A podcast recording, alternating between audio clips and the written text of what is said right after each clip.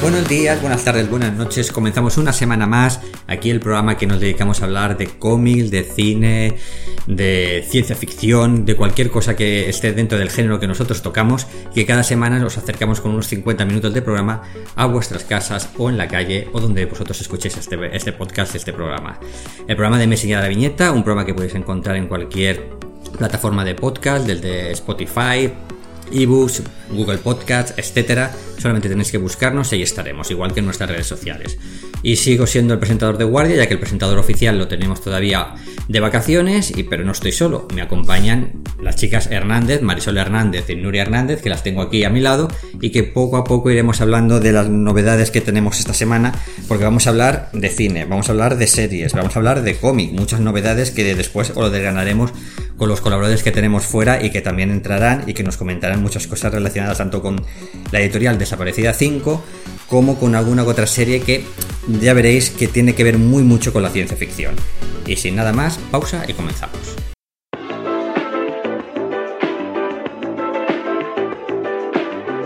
Y vamos a comenzar hablando de cine y de una de las películas que ya hace unas semanas que se había estrenado y que ya creo que va rondando incluso en alguna de las plataformas, creo que también se ha estrenado y que aquí no habíamos comentado en el programa. Y es raro porque es una de esas películas de género que pero que exacto que nos gusta a nosotros aquí pero que no tuvimos la ocasión de comentar porque ninguno del miembro del programa la había visto y es una de esas películas que están dentro del género de posesiones infernales, ¿vale? ¿verdad? Que sí, y, todo eso, que estamos hablando del exorcista del Papa. Una película que, Nuria, ¿qué nos puedes decir de ella? Bueno, yo primero decir que ya sabéis que aquí hacemos un poco lo que nos da la gana. Evidentemente. Y claro, ¿qué pasa? Que bueno, pues si a veces no podemos, por lo que sea, ver las pelis eh, más novedosas, pues los comentamos pues cuando, bueno, cuando nos apetece, digamos, ¿no? Cuando las hemos visto. No vamos a hablar algo que no hemos visto. claro. Evidentemente. Hoy veníamos con ganas de hablar pues, de posesiones demoníacas, pues, pues, pues venga, pues tocamos el tema. En este caso, El exorcista del Papa, esta película, protagonizada por Russell Crowe eh, bueno, que está muy, muy gracioso, la verdad, en, el papel del de, exorcista de Gabriel Amorth, que realmente desde los años 80, 20 años, del 86 creo, 2006, fue realmente el, exorcista jefe del Vaticano. Y aparte de, de tener a Russell como protagonista, está por ahí Franco Nero haciendo de papa, que este señor debe tener ya mm, añicos, porque Franco Nero, acordémonos que este señor, pues, un momento de gloria, también es un clásico del de del, del spaghetti western y de otras Tengo que decir que se, conservan mejor que, que, Russell Crowe. Sí, sí, sí. O sea, en la película se le ve más joven a, a, Franco Nero que a Russell Crowe, porque es que Russell Crowe, la verdad, eh, bueno, aparte de cómo le han caracterizado con una barba gigante, eh, el hombre está viejo. Sí, porque al principio de la peli los ves a los en el, primer, en el mismo plano y dices, hostia, calla que. Sí, sí. hay, hay, lucha aquí de no, ver no, exactamente. Que, que, nos quedamos con Franco Nero antes ah, de comprarse el Sí, sí, sí, sí, no, no, no lo dudes. Oh, Dios mío, Dios mío. Aparte de esto, la peli está dirigida por Julius Avery. lo recordaréis a lo mejor por eh, otra película que además vimos en Sitges en 2018 que fue Overlord, que creo que la viste.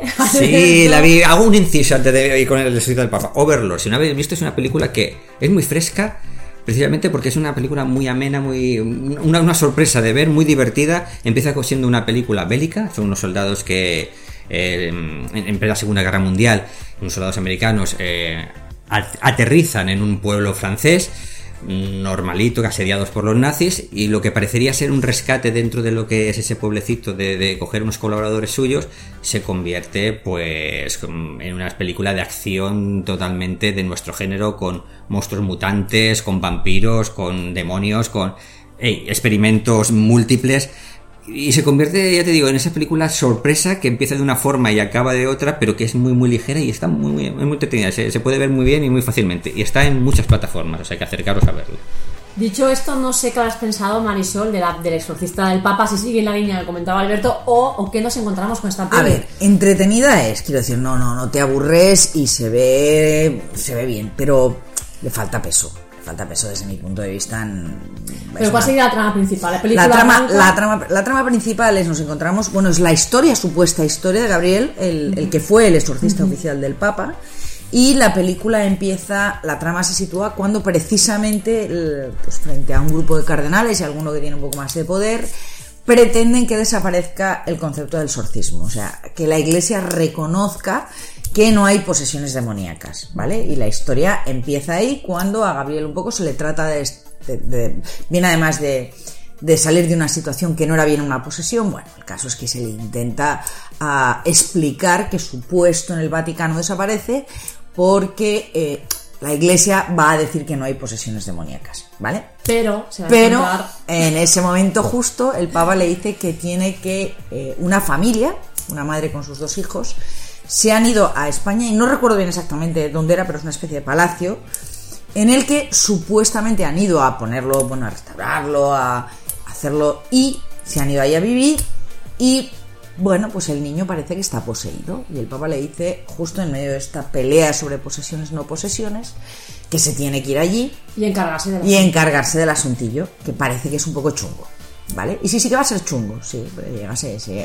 O sea, vivimos las situaciones, bebe mucho el exorcista, es muy claro, ¿eh? O sea, en cuanto a la forma, el niño en la cama, el cómo habla el diablo. Pero bueno, es un poco, este es un diablo un poco más potente, o sea, porque puede hacer multiposesiones. Y no solo eso, sino que el... Multiposesiones. Sí. Claro, es que hablamos de, hablamos de que cuando Gabriel llega al caso de este chico, ya lleva en su haber como unas unos 100 exorcismos, Exorcismos. en sus espaldas. Yo imagino que a lo mejor se ha encontrado con el ente demoníaco que piensa, ahora vas a pringar porque estamos, estoy hasta el... Hasta el mínimo los de que, de que de me exorcisme cada dos por tres, claro, claro. o sea, que ahora vas a pringar. Y bueno, se encuentra allí eh, con que hay un secreto que desvelar, porque es tan fuerte que ah, lo primero que tiene que es que descubrir el nombre del demonio. Parece ser que tú para exorcizar un demonio tienes que saber a qué demonio, cómo se llama el que estás exorcizando. Y entonces lo primero es investigar por qué en esa casa hay esa fortaleza demoníaca. Aquí va a intervenir, eh, bueno, una idea, la idea ah, en la que aparece la Inquisición y el gran santo inquisidor de España. Eh, sí, eh, aparece, eh, incluso aparece ahí enterrado. Es que puntualicemos, esta abadía en la que van a parar esta familia que de la trama paralela de la peli, esta abadía está en España. Sí, sí, sí, sí, sí. Claro, Está en- hablamos de una abadía, esta familia americana se van a vivir a esa- España a- porque lo por hereda de un pariente claro, y, y- allí se va a vivir. Y aquí tiene la sorpresa. Y se supone que es suelo sagrado, además, pero no es tan sagrado porque en su momento lo que la trama nos desvela. Y voy a hacer spoilers porque, coño, sí que ya el que, el Sí, que no quiera que no escuche, ya chicos. Claro, Eh, podéis ver, sí, sí. el, el gran inquisidor y gran creador de la Inquisición española, en realidad estuvo poseído por aquel demonio. Bueno, O sea, que no era mala persona, sino que era un demonio. Pose- y de hecho, Ya estamos blanqueando a los inquisidores, Sí. me cago en la mar. Entonces, la Inquisición, en realidad, actuó toda ella por una posesión demoníaca, ¿vale? E actuando en nombre de Dios. Entonces, el demonio que está allí, precisamente lo que quiere es hacerse con el alma del gran exorcista del Papa para volver a entrar en el Vaticano y volver a interferir en los aspectos de la Iglesia. A todo esto, claro, acaba el Papa enfermo, acaba el exorcista poseído, pero al final la fe lo puede todo y todo se, pues más o menos acaba razonablemente, ¿vale? Este hombre eh, existió, Gabriel, y Mm, fue sí, eh, el exorcista del Papa, que así se le conocía, hasta el año 2006, que no estamos hablando de que fuera el siglo pasado, Sí, ¿eh? exacto, que, que Sí, no sí, que es no algo muy hace mucho, reciente, o sea, hace, sí. bueno, pues ni 20 años. Ni 20 años, sí, ni 20 años que este hombre todavía, y la pregunta es, ¿to- ¿ahora hay otro exorcista del Papa? Quiero decir, hay otro señor allí. Entonces, descubren la trama, y yo creo que va- puede que haya segundas partes de la película, puede que tengan la intención o de hacer una serie detrás, porque eh, cuando se vuelve a bendecir todo ese suelo sagrado, La abadía. la abadía se le vuelve a hacer sagrada, se vuelve a bendecir todo el suelo, la familia americana se vuelve y el niño se recupera. La verdad es que la cara del niño está entre Chucky, el niño, el muñeco diabólico y el, el- o sea, es una cosa horrible. No, el niño Es- tiene una cara desagradable. Difícil, Sí, de, mirar, difícil difícil de mirar. Difícil de mirar. niño, pobrecito, sí. Sí, sí, pero, pero además ya cuando está endemoniado, o sea, aquello que le han puesto retocado, Maquillaje, sí, maquillaje pero demasiado. digital, sí, sí, es una cosa ya espectacular, ¿no? Entonces, bueno, yo creo que esto, la pretensión es que tenga continuidad, que ya veremos, porque eh, descubren el libro eh, en el que se sitúan los 170, y- 170 y tantos demonios que, se han, que están en lugares sagrados. Y entonces... O sea, que hay más abadías con más demonios ahí dormitando. Exacto. Muy Y entonces, eh, ese es el final, él, eh, Gabriel, con otro sacerdote, eh, les encomiendan, evidentemente, al cardenal que quería cargarse a los exorcistas, le, le mandan de vacaciones una temporada a las Antillas, y el exorcista del otro, la película acaba con que se han convertido en los que van a ir a cada una de esas de esos lugares en los que hay demonios y que ya saben que hay demonios para hacer esta labor. Claro, esto puede dar para una No, serie. esto da para una serie, vaya. No Claro. película, no, da para una serie. A mí me da, a, o me suena por lo que estás diciendo, a franquicia. Quiero Sí. decir, tal Sí, como sí. los estudios van buscando siempre franquicias. Yo creo que aquí, Pero- el exorcismo del Papa, yo veo por ahí de que pueden haber unas yo, secuelas y, y spin-offs de, de- de lo yo mismo. creo que ¿eh? sería más lógico otra película, ¿no? Yo creo que esta ya está. Pero que una serie, porque es que es animada, es que la- realmente la película le falta peso, porque es una película que la veo, No, o sea, la he visto y ya está. No sí, es- es- se acerca a lo que sería Expediente Warren, a ese universo de Expediente Warren, o es un tipo No. de película diferente donde el terror está en segundo plano y se acerca mucho más a la acción o interacción de Sí, personajes. es más la interacción de personas. O sea, no, yo no pasé miedo en ningún momento. O sea, tengo que decir que ni sustos, ni miedo. O sea, ese punto de miedo de los expedientes Warren que siempre estás ahí, que cuando oyes la música dices, ahora me voy a cagar los Sí, yo pantalones. creo que la peli se aleja un poco del realismo para ir más al, al fantástico. espectáculo, ¿no? Al al espectáculo. Sí, sí, Sí. no, y luego solo los efectos especiales, como lo han hecho, es decir, bebe mucho del exorcista, que el exorcista realmente no te asusta, o sea, no, no, no, no, te da sustos. A mí me da un mal cuerpo me dejó la película. pero, claro, bueno. esta es como más viva, más... ah, el exorcista se centraba mucho en todo el tiempo en el exorcismo. Aquí además entra mucho también en los... Porque el diablo eh, de lo que bebe es de, de- aquellas cosas que les han pasado a ellos, ¿vale? Entonces, por ejemplo, Gabriel no quiso ah, tratar a una mujer porque dijo que lo que tenía era una demencia y no un diablo, y luego esa mujer se suicidó y como eso a él le ha afectado, ¿no? El el otro sacerdote que le ayuda, pues, pues tuvo una relación con, con una mujer. Entonces, utiliza como sus debilidades para, ah, para hacerles ver, porque además es que visualmente les hace ver eh, escenas con, con las personas o, o aquellas situaciones que a ellos les han afectado profundamente. Entonces yo creo que se basa no solo, mucho más que el miedo, es más la acción, más la interacción con el demonio, más todo, es, es otra historia. A mí me sorprende mucho los estudios, cómo cogen el género del terror ¿no? y elementos del terror y poco a poco los van adaptando para que sea para todos los públicos, cuando realmente el terror no tendría que ser para todos los públicos, ¿no? Teníamos vampiros en el terror, ¿no? Y ahora los vampiros son más bien románticos y los puedes ver en historias para todos los públicos, o hombres lobo, o no sé qué, ¿no? Ahora cogemos los exorcismos y parece como que intentan acercarse a que sea más blanco todo ese Sí, tipo de no, tema, ¿no? O sea, que no sea tan, tan, que mm, diferente público puede acercarse y puede haber una película sobre exorcismos, pero... Sin asustarse. Sin asustarse. No, no, y se van a ir a dormir muy tranquilos. A ver, alguno sensible, pues va a pensar que tiene debajo de su cama al, a la saga, no me acuerdo cómo se llama el diablo, yo para los nombres, pero es igual. Da igual. Era el rey del infierno. Da igual. Este, como le usan mucho al rey del infierno, pues nada, pues este era el rey del infierno, ¿vale? Pero no te no tienes ni sobresaltos, ni. No, no hay, es, es mucho más toda la, la, la, la his- También es muy lucimiento de Russell Crowe, Sí. porque hay unos primeros planos y unos zooms, ¿sabes? De, Sí. Dios mío, Russell Crowe. Un poco así también. O sea, un poco pose, más que... Bueno, Po- postureo. luego es un trozo de la película. Al principio de la peli a mí me parece un poco pose, pero no sé luego cuando avanza y toda la trama, no sé. La trama avanza, pero claro, sí que está muy basada en él. Es- él es el que descubre en las catacumbas debajo de la abadía donde está el, san- el gran inquisidor español. Bueno, un cardenal allí metido en una jaula como un loro. Bueno, los huesos. Es decir, ah, como había entrado. Todo lo, va descubriendo y eh, a- al final, eh, el sacrificio que él hace, porque él deja. O sea, él se deja poseer por el diablo para salvar a la familia. Entonces luego a partir de ahí, cómo se deshace con la ayuda del otro sacerdote en, matar a este, a este y cómo le engaña, ¿no? Porque en definitiva es un juego de engaños. Pero sí que nos alejamos un poco del el expediente Warren, no. O sea, tú lo ves y, y es como... Un punto de investigación y de docu de docupeli, vull Sí. dir, de falso Sí. documental. Tiene este punto que se, que se acerca a tener una voluntad más de realismo que no en el caso de Que no, sí. esta peli, creo yo. O sea, esta- Y se aleja mucho por lo que veo también ese tipo de posesión a la posesión infernal que nos comentaste hace unas semanas. Sí, Sí. porque sí. En nada, veo que no se parece en nada. Mm, No, no, creo no. yo que se, que se aleja un poquito, pero sí, claro, en Presión Infernal hay otra historia, hay una labor de dirección, hay un, un bagaje de toda la saga, hay un, un- un- hacer en- mucho hincapié en el gore, en el festival de sangre. Esa sí que es una película dirigida a un público concreto, es, es distinto. Yo creo que esta es Sí, así no, más no, mainstream. más igual. mainstream, sí, sí, sí, es más para todos los públicos. O sea, sí que ves sangre, pero tampoco no, no hay un bautizo de sangre por allí, ni hay.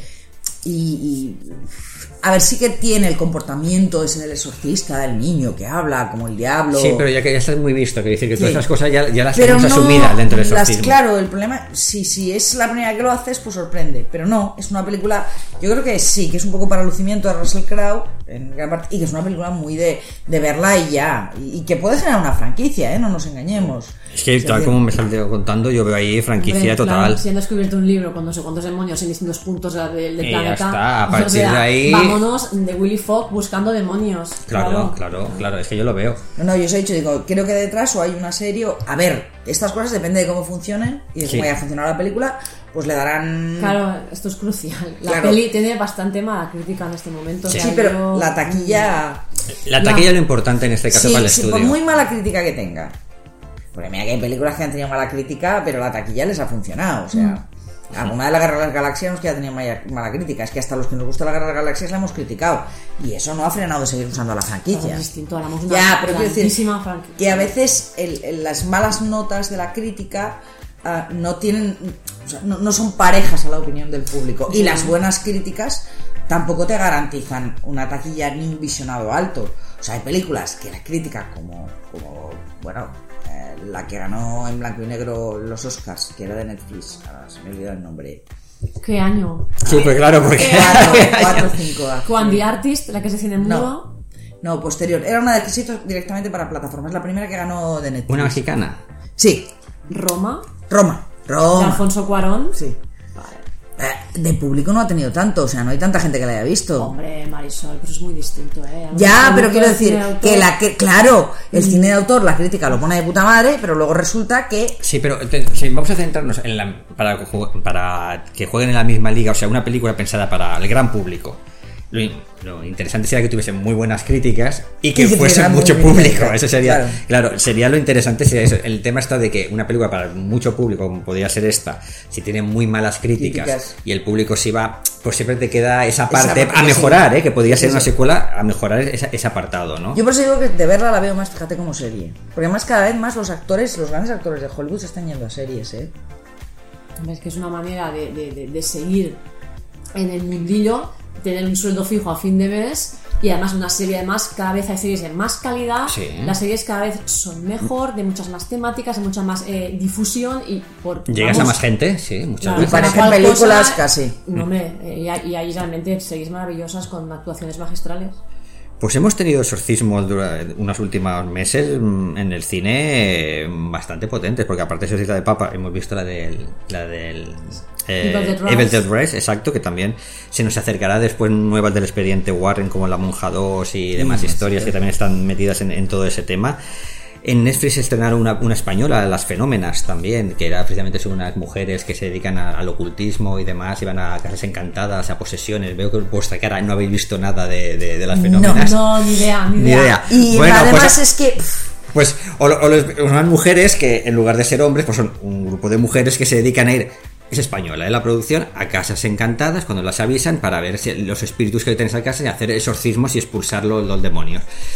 Eh, y se acerca bastante a lo que tú me decías del exorcista del Papa, que decir, no es una película de terror, se acerca más a algo que se- sea para todos los no públicos. Es película. Es peli, es en Netflix. En Netflix. En Netflix. La podéis ver en Netflix y se estrenó. merece la pena verla. Hace un mes. ¿Merece la pena? Depende si tienen muchas otras cosas que ver. O sea, no. Claro, que no. no, o sea, vale, ya está. Y- No, no, cuando y Alberto lo- lo dejo ahí, esto lo es, dejo ahí. es, no, Eh, ya te conocemos. Vamos a ver, eh, no tiene ningún susto, no, no, no va de eso. Pero tiene.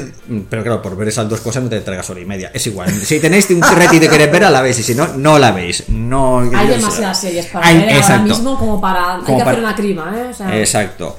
Y además nos acercaron muchas películas de terror este año. The Boogeyman me parece que también es una de las películas que se estrenarán. Em, y cuando se acerque Sitches, que después lo comentaremos en algún momento, no sé si en este programa. Sí, en este programa veo aquí que te comentaremos el cartel de Sitches y también la película inaugural de que Sitges. justamente también es de posesiones infernales, porque estamos en el tema del, del mes. O sea, es, el es tema del increíble. mes. Pues hacemos una pausa, vamos a dar paso a otras cosas que nos comentan los colaboradores externos y volvemos con más posesiones infernales.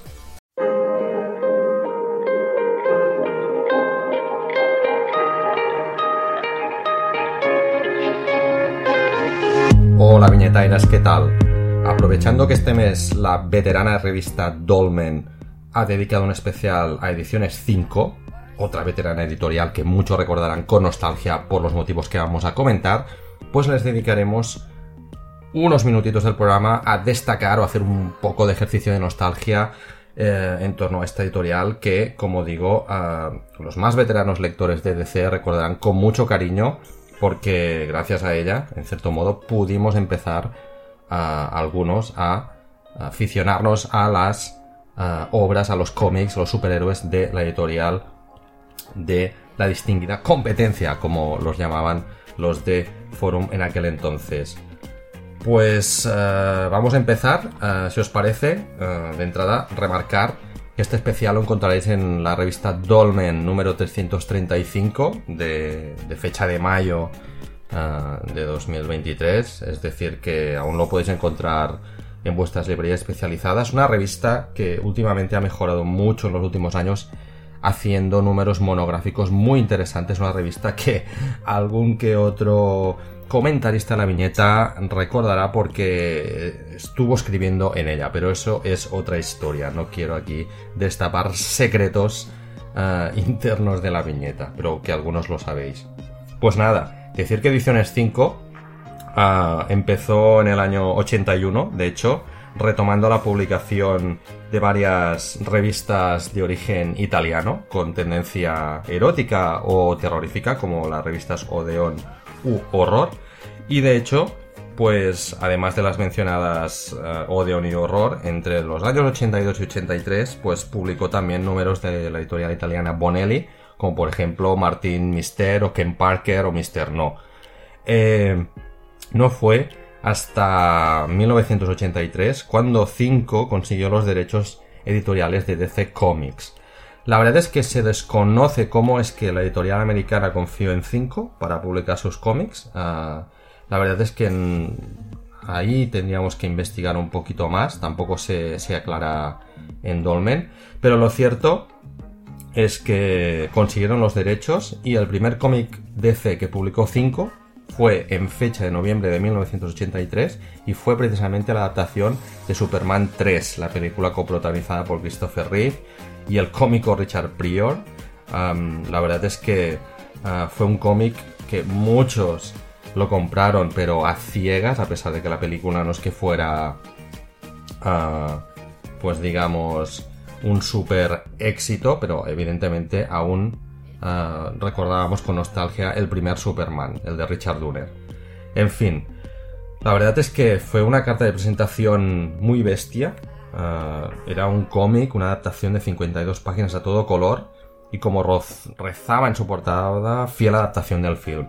La verdad es que Ediciones 5 um, tuvo una trayectoria un poco, digamos, atropellada durante sus primeros años en cuanto a la publicación de cómics DC y la verdad es que cuando tuvo mucha presencia en los kioscos, cuando se hizo famosa, evidentemente fue gracias también a la Batmanía que se desató ya con el film de, de, Tim Burton, o sea que los años 89-90 fueron uh, muy importantes para poder uh, dar un impulso editorial que fuera viable, ¿no? También recordad que Ediciones 5 y evidentemente por motivos de espacio no lo podemos comentar todo, por eso os emplazamos a este número 335 de Dolmen. Pues Ediciones 5, además de DC, publicó, tuvo los derechos, por ejemplo, de los cómics de las tortugas ninja, que en el año 90 también se apoderó de todas las calles de todas las ciudades del mundo, o también de los cómics de Masters del Universo, es decir, que no solamente uh, se implementó a través de DC Comics, Además, también publicó a revistas especializadas como por ejemplo Comics Scene. Recordemos también que V de Vendetta y Watchmen fue publicado inicialmente por Ediciones 5, o sea que fue ah, muy pionera a la hora de introducir estos cómics para unos lectores que habían mamado los superhéroes pero que se estaban ya convirtiendo en jóvenes adultos, dejémoslo así. Otro de los grandes hits fue la muerte de Superman, que aún recordamos muchos, ah, porque además prácticamente se publicó en paralelo a la edición americana, en muy pocos meses de diferencia. Y Sandman, empezó también la publicación de, Sandman, de la línea Vértigo. desgraciadamente, 5 hizo una operación que la arruinó completamente, eh, ya que en algún momento del año 95 a alguien eh, de 5 pues se le ocurrió que podía ser una buena idea distribuir sus cómics en Hispanoamérica. Bueno, en principio era una buena idea. El problema es que había otra editorial, en este caso la mexicana Beat, que tenía el contrato en exclusiva de DC desde el año 94, tanto para México como para otros países de Sudamérica como Chile o Argentina. Beat se quejó a DC y automáticamente pues DC optó por retirarle los derechos a 5. De hecho, el último cómic publicado por la editorial fue el Batman Blanco y Negro, el volumen 2, con fecha de enero de 1997. Así terminaba la andadura de una editorial que nos hizo soñar con todos los superhéroes de DC. Luego ya vendrían pues la propia Beat, que estuvo distribuyendo los cómics de DC aquí en España durante un par de años más o menos, luego Norma, Planeta y actualmente FC, tal y como remarca este especial de Dolmen, a la que os vuelvo a emplazar porque hay muchísimos datos, muchísimos submonográficos y muchos apartados que descubriréis en este número especial. Nada más, nos vemos en próximos programas. Muchas gracias, hasta luego.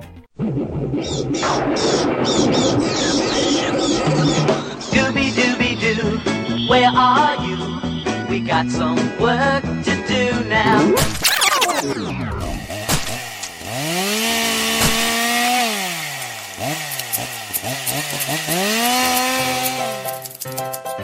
¿Geranios? ¿Amapolas? ¿Margaritas? Olvídate. Si buscas un buen jardín en el que meterte, Messenger de la viñeta.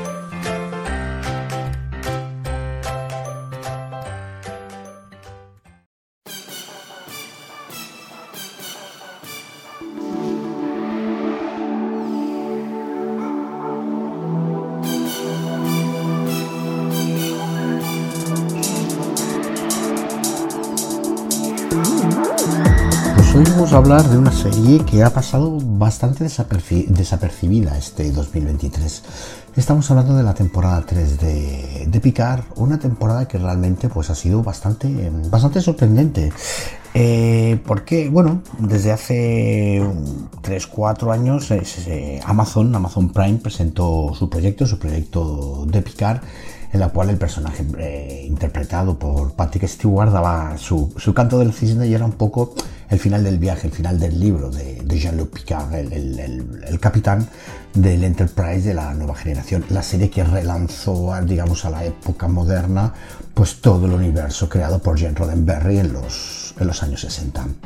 Eh, estas dos primeras series, estas dos, perdón, estas dos primeras temporadas de Picard fueron un poco costumbristas, eh, tenían un tono muy concreto, tuvimos alguna presencia de, personajes de la, de la nueva generación, pero esta tercera temporada realmente pues ha sorprendido, me, ha sorprendido muchísimo, puesto que, puesto que es el canto del cisne de, la nueva generación, digamos que es el, es el fin del camino eh, que estos actores, que esta serie, que esta tripulación se merecían. Estamos hablando de una temporada que se puede ver totalmente independiente de las, de las otras dos anteriores y está subtitulada como Star Trek, eh, bastante, bastante definitorio las ideas de los, de los showrunners de esta última temporada.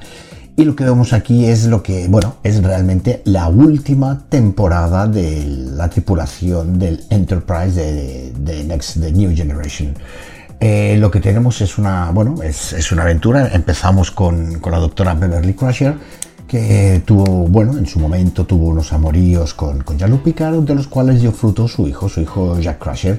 Eh, están siendo perseguidos por un personaje muy misterioso y a partir de aquí empieza la trama de la, de esa tercera temporada. Una trama en la cual pues toda la federación está, está en peligro y unos enemigos bastante potentes, los, los cambiantes eh, ponen en jaque prácticamente a toda la flota estelar. A partir de aquí se van incorporando personajes, tenemos entre cameos, incorporaciones de otras series, tenemos personajes de Voyager, tenemos personajes de Deep Space Nine, hacemos un poco, vamos recopilando un poco elementos de las series anteriores de Star Trek, pero sobre todo tenemos toda la reunión de la antigua generación. Y realmente están, todos, tenemos a Picard, tenemos a Riker, tenemos a Geordi LaForce, tenemos a Data, tenemos a Worf convertido en una especie de guerrero, de guerrero meditacional en un personaje muy divertido.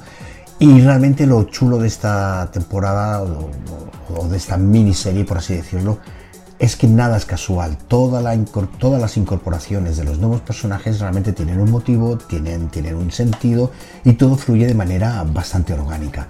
Si a esto le añadimos, pues bueno, las tecnologías actuales, las cuales pues, nos, presentan, una serie de batallas espaciales muy vistosas, muy interesantes. Tenemos pues a todas las naves de la, de la, de la, de la flota estelar, las tenemos en, en, su máximo esplendor. Tenemos, de hecho, uno de los ejes centrales de la, de la serie, de la temporada, es el Día de la Frontera, eh, un día conmemorativo muy importante para la Federación de Planetas Unidos y todas las naves de la Federación hacen, hacen presencia. Realmente es, muy, muy visual, hay momentos muy emotivos realmente pues para, para los trekkies, sobre todo los trekkies de, Es una serie muy accesible porque hay, hay huevos tanto para los trekkies de vieja generación como para los que siguieron la serie, las series de manera más o menos de aquella manera, y, para los recién llegados, porque la historia realmente es autocontenida, no, no tiene muchas, tiene reflexiones, tiene huevos secretos, pero no alteran la trama principal, de tal manera que ese detalle el espectador random, pues bueno, lo verá y, seguirá centrado en la trama principal, pero al espectador viejo, pues sí que se le caerá una lagrimilla eh, por, por, la mejilla. Hay que decir que la serie, la temporada acaba, es la última temporada de, de Picard, pero obviamente dejan una puerta abierta, puesto que tenemos una potencial eh, nueva generación. A ver qué recorrido, qué recorrido puede tener puesto que tuvimos la, última serie, la, serie nueva en, Netflix. Tenemos Strange New Worlds ahora en, Sky Showtime, que es la serie, la nueva serie del universo Star Trek. Pero tal y como queda cerrada esta serie, realmente queda la puerta abierta pues para, para continuar dentro del universo de la línea temporal de lo que sería la nueva generación.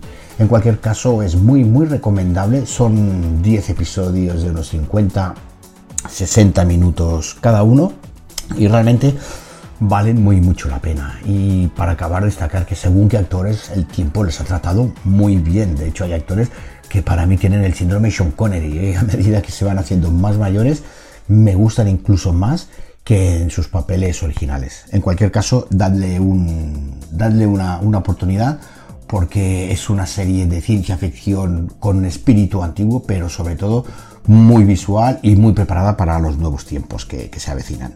Venga, un saludo.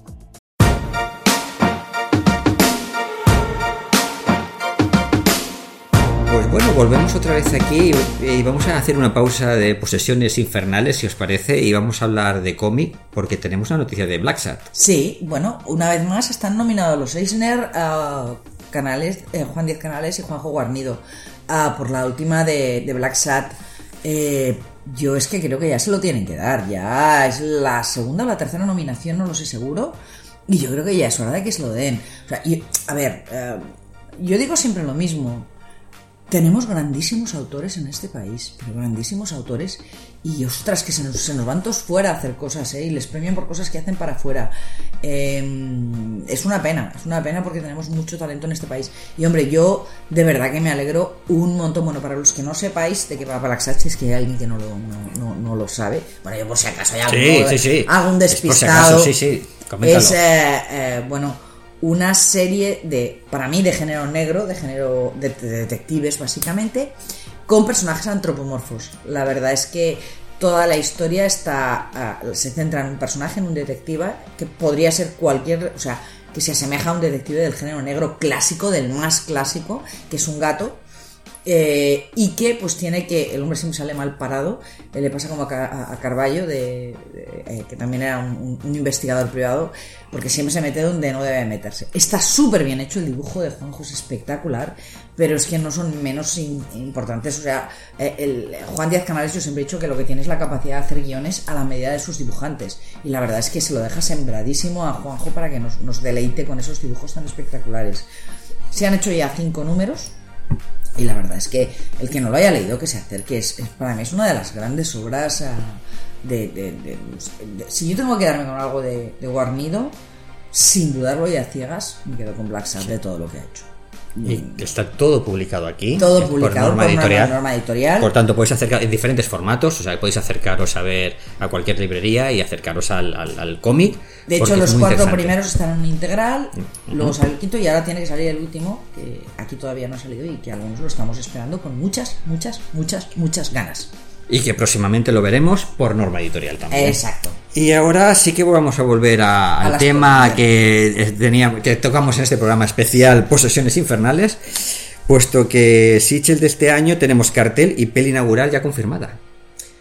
Pues sí, pues sí. eh, hace unos días, eh, en el marco del Festival de Cannes, en el que estuvo este año de nuevo, como cada año, eh, presente Ángel Alzada, Mónica García y el resto de staff del Festival de Sitges. Inciso, que en el Festival de Cannes se estrenó la película de Indiana Jones, la última. Sí, sí, ¿Y es verdad, es verdad. Y hubo una ovación, creo, en pie de cuántos, eran como seis o siete minutos Sí. de ovación en pie. A Harrison Ford. a Harrison Ford. Hombre, qué mejor manera de celebrar que tienes ochenta y pico años con esta ovación y homenaje, homenaje. de todo el Festival de Sí. Cannes, porque no hablamos de un festival de, de género, hablamos de Sí. un Festival de Cannes que es de los más punteros del mundo, por no decir el que más, Sí. en el que te está haciendo una ovación de seis minutos. O sea, me parece maravilla. Yo ya os dije en su momento y, y- y reitero que yo tengo un poco de miedo con esta película porque me- habiendo visto el último tráiler me parece un compendio de los leitmotiv nostálgicos de toda la saga Indiana Jones Sí. y tengo y, y aparte ver a, ver esos momentos en los que ves a, Indiana- a Harrison Ford como cuando tenía como no sé cuántos Sí. años menos digitalmente no me gusta mucho el momento de recuperación digital de los de los actores pero bueno pero bueno habiendo visto que ha triunfado en Cannes esta ovación he recuperado la esperanza de que podamos obviar eh, la calavera de cristal obviarla Sí, y, y tener poder- esta como última película de la Y saga poder de- despedirse bien del personaje. Exacto. Crucemos pues- los dedos. Exactamente. Dicho esto, en el Festival de Cannes también estuvo, como decía Ángel Sala, Mónica García y el resto de staff. Y en ese marco, pues presentaron el, el cartel y la película inaugural. El cartel, otra vez, pues eh, elaborado por la agencia china, la agencia de publicidad china, que es la que se dedica últimamente a hacer el cartel del festival. Es un cartel que básicamente son dos manos ensangrentadas haciendo la forma de un pájaro. Eh, bueno, lo que nos comentan es que bueno, tenían el interés pues, de mezclar distintos eh, conceptos de, de género de terror, o sea, lo terrorífico con lo elegante, con lo sugestivo y además eh, añadiendo el momento de homenaje al 60 aniversario de los pájaros de Alfred Hitchcock con esta forma de, de pájaro. A mí no me gusta. Yo lo siento, me sabe mal porque ya sabes que aquí vamos cada año al festival, pero mm, este año a mí pues mm, no me acaba de gustar, no me parece nada impactante. Mm, No es, un, no es un cartel que yo que crea que vaya a recordar y en cuanto al homenaje a Hitchcock no lo veo No, lo mucho ve- no, no, yo tampoco. Es que yo- cuando dijeron, "Ah, es un homenaje a Hitchcock, digo, ¿por qué? ¿Dónde? Es que no lo veo. Es que, ostras, el concepto más parece la paloma de la. ¿Qué quieres hacer? La paloma de la paz ensangrentada y. mm, O sea. Yo el cartel, y ahora por llevaros la contraria, ¿eh? simplemente por poner un poco un matiz, a mí me da mal rollo, que dice que a mí me parece que traslada bien el, mensaje de un festival de cine fantástico, ¿eh? a mí lo veo un mal rollero, esas manos ensangrentadas en un primer plano con un fondo blanco. Yo lo- cuando lo veo así impactante, así fuera de tal, o sea, lo, Es lo veo... a mí yo creo que tiene, que tiene me- un, un error. ya, ya sé que a vosotros no, No, pero yo simplemente quiero trasladar la primera vez que lo vi y digo, joder, qué mal Tiene un error esto. conceptual, porque creo que solo refleja una parte de las películas de Sitches, que son esas del barco lleno de sangre, del no sé qué lleno de sangre. Ey, pero que no me parece pero, mal, pero ¿eh? no, no, no está la esencia de Sitches. Para mí en ese cartel no está la esencia de Sitches y, y desde luego los pájaros de Hitchcock no están por ningún lado ahí. o sea, que Bueno, la perdona. forma, solamente la forma del pájaro con Ya, sí, pero que parece más una paloma y si yo no recuerdo más mal, porque la forma en que lo he puesto Vamos es a ver, la y, forma de y- y presentar las palomas no son mal rolleras. Sí, pero vamos a ver, quiero decir que los pájaros de Hitchcock no eran palomas, eran... Eran pájaros. más grandecitos. Sí, eran sí, para dar más mal rollo. Y sí. negros como vamos Sí, eran cuervos. Eran cuervos, gaviotas. Exacto, Sí. grandes Y pájaros quiero decir, grandes, eran, sí. eran como, como otro tipo de pájaros. Mira que las, las palomas yo les tengo manía porque son como putas ratas. Pero, pero quiero decir. Pero bueno, es simbólico lo de lo de ya, es simbólico. Sí, Claro. pero quiero decir, si me dices, asocia eso a Hitchcock, digo, pues No, pero quédate con el mensaje de, de que. Me cuesta, me cuesta. Es un, es un cartel que te impacte, que transmita ese mal rollo, ¿no? De Es que no me transmite mal rollo. No, Yo No, sé, porque yo lo- me lleva a las veo- películas más a las del tipo del barco que ni es más rollo, es baño de sangre y divertido, y ya está. O sea, me, me- me sitúa más en esas películas eh, coreanas especialmente Mm. que compran litros y litros de sangre y la dejan caer por ahí toda la sangre Sí, y ya está. Tú imagínate, estás pasando el diario, ¿no? Tú estás viendo el diario, vas viendo las cosas y de golpe por razo, plaf, un- una Pues, pantalla, ¿no? Una no, página en no. blanco con estas dos manos ensangrentadas en un No, primer plano así. mira. y, ¿no? y al espectador random de turno, que lo ve y dices, ¿qué, qué, qué es esto? Te llama pues- la atención, ¿no? ¿Qué es esto? Más que ver a lo mejor un montón de pájaros sobre, mí, sobre el faro o sobre una sinceramente es que no, no, Yo me- lo veo impactante, ¿eh? a mí no me genera, no solo no me genera ningún impacto, A mí me impacta, me sino impacta. que además es que me deja muy fría. Yo, es que no- yo defiendo el cartel. Por más que no miro, no. Y Nuria me lo está poniendo delante y le miro y digo, es que no veo nada en ese cartel. Yo, te digo, Mal rollo ninguno. Bueno, igual sí, igual sí que haciendo lo, lo que decía Alberto igual un poquito, porque este- estas manos ensangrentadas ha- harían alusión a, a múltiples pelis que hemos visto Sí. en sitios como las de Alexandre Aja, por ejemplo, pelis de, de mucho gore, de mucha sangre. Igual esas manos harían alusión a eso, pero a pesar de ello, viendo esa alusión, tampoco me, me impacta. No, no, a mí nada. Es que. porque a lo mejor vosotros ya estáis vacunadas para eso. Igual estamos ya inmunes. Inmunes, exacto, sí. de ese tema. Claro, y entonces, claro, Sí, ya, es que yo ya la- veis eso y decís, ya no me sorprende. Yo espero algo más, porque no, porque Sí, yo ya, es que, es ya que además, tengo tanta es que experiencia en todo además esto. Es, es un ensangrentado demasiado limpio. ¿Qué quiero decir? Sí, pero eso es precisamente lo que me da a mí todavía más mal rollo. No, O Claro, sea, eso era la lágrima. Eso, claro. exacto, eso es lo que me da ahí de decir, es que ese- esa sangre, no es la sangre que yo veo normal cuando te cortas o algo, te- es una sangre como si me hubiera pintado a posta, la, Sí, la sí, hubiera sí, no. metido en sangre Hay personas y la que en sacaría han ahí. puesto que le- les recuerda a, a Carrie. A mí no tanto, igual más a Alexandre Aja que no a, Mm, A Carrie que no a no. Carrie. Quiero decir, No. si os fijáis, es, es, es que No sé. ni siquiera me parece sangre, o sea, me parece más una pintura eh, que intenta. Porque no están las gotas, o sea, la sangre tiene que tener. O sea, la sangre no tiene. Es que es aquello que dices, joder, es que no me parece ni sangre. Lo digo en serio, o sea, yo lo miro y sé que son dos manos sangrentadas porque es Sitges. Pero si no podría pensar que es una escultura hecha en rojo, eh, por, por, es que no parece sangre. Es que no me ha motivado nada, lo ¿No siento. te ha motivado? Bueno, Una- pues nada. oye, que Ey, otro año será, Marisol. Sí, sí. Probaremos otro año. Este año a mí, mm, la verdad es que sí, me ha, me ha sorprendido el, el cartel. mm, Para bien. Para A bien. Hay no. otros años que no me ha dejado indiferente y este año eh, pienso que para mí han acertado. Bueno, y vamos a dejamos el tema Ah, ahí está. Porque total, da igual no, no, vamos a ir igualmente y disfrutaremos, estaremos encantadas de la vida. Sí. Vámonos a hablar de la película inaugural. Pues eh, este año Sitges inaugura con Paco Plaza.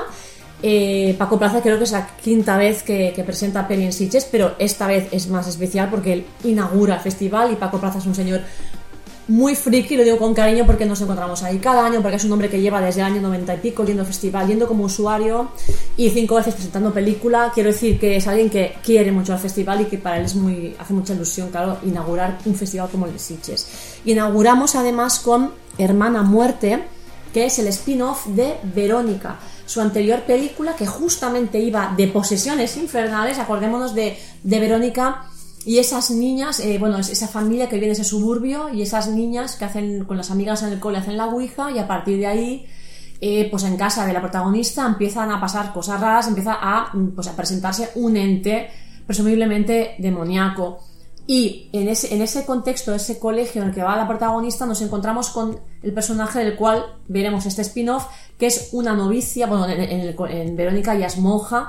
Ahora nos transportaremos al pasado, porque hablaremos de este personaje, la monja Narcisa, cuando era una novicia.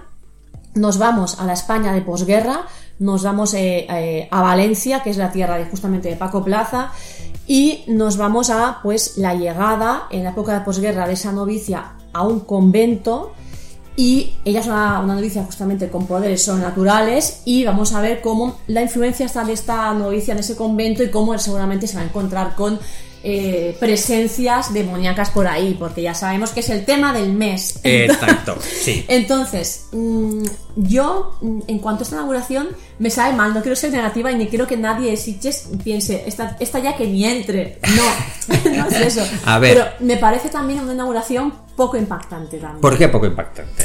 Yo, ¿No crees que se lo merece? Paco No, Plaza que Paco inaugura. Plaza se merece todo, que le pongan incluso Claro. un pedestal en, en- Pues a la dejemos- Plaza de la Vila. Pues dejemos que un año Eh, el pobrecito mm, pueda inaugurar todo esto. Claro, claro, pero Claro. no sé, yo mm, llámame poco, poco patriota, pero siempre aspiro a exclusivas internacionales y, es- y es- aspiro, pues no lo sé, que me parece muy bien, evidentemente estoy súper de acuerdo con que el género fantástico cada vez evolucione y tenga más eh, directores y más propuestas en, en España, pero Hmm. que yo que sé, que vas a un festival como Sitges, que es un festival internacional, y claro, siempre aspiras a wow, una duración que sea por una película, no lo sé, pues otro- americana o lo que sea, sabes, más internacional. Pero bueno, sin desmerecer a Paco Plaza, ¿eh? a mí Verónica me gustó, de hecho me cagué patas abajo, que lo sepáis. Vale, pues desde aquí recomendamos O Verónica. sea que yo en Hermana Muerte espero también pasarlo mal, pero bien. Hombre, ya hablamos, bien, hablamos pero ya mal. de una franquicia también, ¿no? Estamos viendo ya aquí, comenzamos a ver posesiones aquí en Verónica, Hermana Muerte, ¿no? Hermana Muerte. Eh, Vamos a ver, aquí puede ser que Paco Plaza encuentre un filón aquí de como un es- Paco expedientes está Warren y muy- le, le turno. gusta mucho el, el género, le gustan las películas de género. Y entonces, bueno. No, no, es un fricazo, es Pues- un, ya os digo, es un hombre que ama Sitges porque lleva todos los años y años yendo allí, que le encanta el género. Eh, por tanto, oye, si funciona, Verónica creo que funciona más o menos bien. Sí. Eh, esta, si ya, si ya inaugura Sitges, está claro que la va a ver mucha gente. Sí, porque quieres o no ya tienes el plus de una inauguración, Eso es una ventana para él. Entonces, oye, yo qué sé si de aquí nos vamos a dos pelis más. Eh, Pues no te ¿verdad? extrañes, si en la taquilla le, le apoya y, la- y el público va, no te extrañe que tengamos una tercera parte de Y, y que cada monja vez o cura de turno. el cine de género cada vez coge más adeptos, ¿eh? Cada vez más.